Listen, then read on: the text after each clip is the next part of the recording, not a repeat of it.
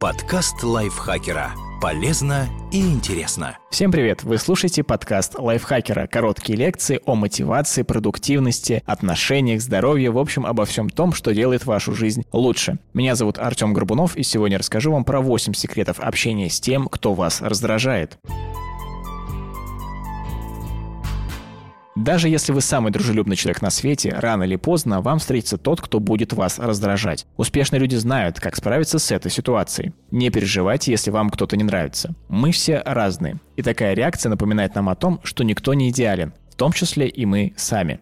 Смиритесь с тем фактом, что вы не сможете ладить со всеми. Это нормально. Кому-то вы нравитесь, а кто-то вас на дух не переносит. Это не значит, что с вами или с другими что-то не так. Просто у каждого из нас свои предпочтения. Решающую роль при этом играет разница в характерах. Экстраверту покажется скучным интроверт, а убежденному реалисту может показаться неадекватным прекрасное настроение оптимиста. Нам свойственно вкладывать силы в то, что нам нравится. Предположим, вас раздражает один из ваших знакомых или коллег. Конечно, вы не будете искать с ним встреч и поддерживать контакт, но иногда такой подход может перерасти в открытую неприязнь.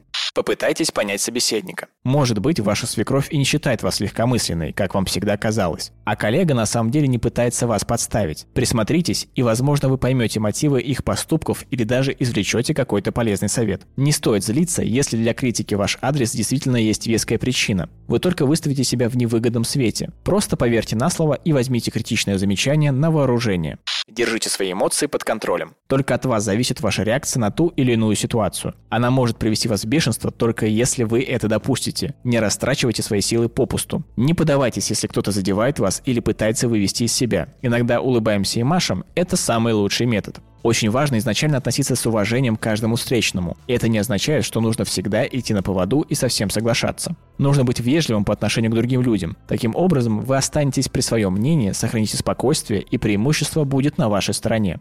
Не принимайте все близко к сердцу. Очень часто мы просто неправильно понимаем человека. Возможно, он просто не совсем точно выразил свою мысль или его день не сдался с утра. Не стоит сорваться на ком-то, ведь он может сорваться на вас в ответ. Это только обострит ситуацию. Будьте выше этого, сконцентрируйтесь на деле, не обращая внимания на неадекватную реакцию собеседника. Если чувствуете усталость и упадок сил, сделайте перерыв, прогуляйтесь. Установите рамки личного пространства, где вас никто не сможет побеспокоить. Говорите спокойно. Наша манера общения зачастую намного важнее того, что именно мы говорим. Если ситуация накалилась, то пора поговорить об этом. Тем не менее, диалог не должен быть агрессивным. Лучше использовать предложения, которые начинаются со слов «я», «мне», «меня». Например, меня раздражает, когда ты так поступаешь. Не мог бы ты действовать по-другому? Скорее всего, собеседник прислушается к вам и также выскажет свое мнение. Иногда стоит призвать на помощь третье лицо. Другой человек может объективно оценить ситуацию. Может быть, после диалога вы и не станете друзьями с тем, с кем назрел конфликт, но, по крайней мере, сможете нормально общаться. Работать вместе с людьми, с которыми вам сложно найти общий язык, это полезный опыт, который покажет, как вы сможете справляться с проблемами.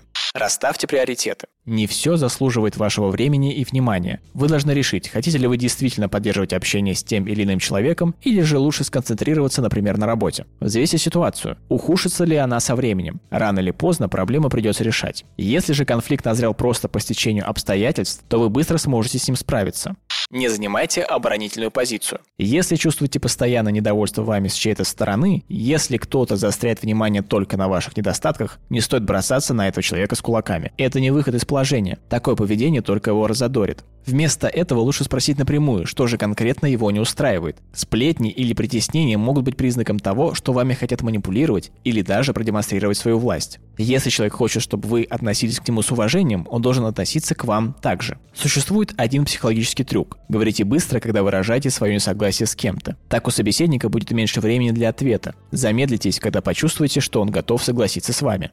Помните, что вы сами творец своего счастья. Конечно, сложно трезво оценить ситуацию, если кто-то сильно действует вам на нервы. Тем не менее, никогда не позволяйте другим тянуть вас вниз. Если чьи-то слова действительно задевают вас за живое, разберитесь в себе. Может быть, вы не уверены в себе или вас беспокоят какие-то рабочие моменты. Если это так, сконцентрируйтесь на решении важных для вас проблем. Не сравнивайте себя с другими, ведь все мы разные. Чаще напоминайте себе о своих достижениях и не позволяйте никому испортить вам настроение из-за какой-то мелочи.